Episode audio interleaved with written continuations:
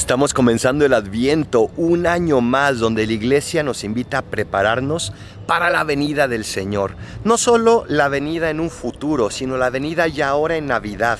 ¿Cuánto tenemos que hacer para prepararnos? ¿Cuánto tenemos que hacer para estar listos y recibirlo? A veces no lo esperamos, a veces simplemente como que no lo tenemos en cuenta, como estos coches que van pasando que yo no tuve en cuenta para grabar el video.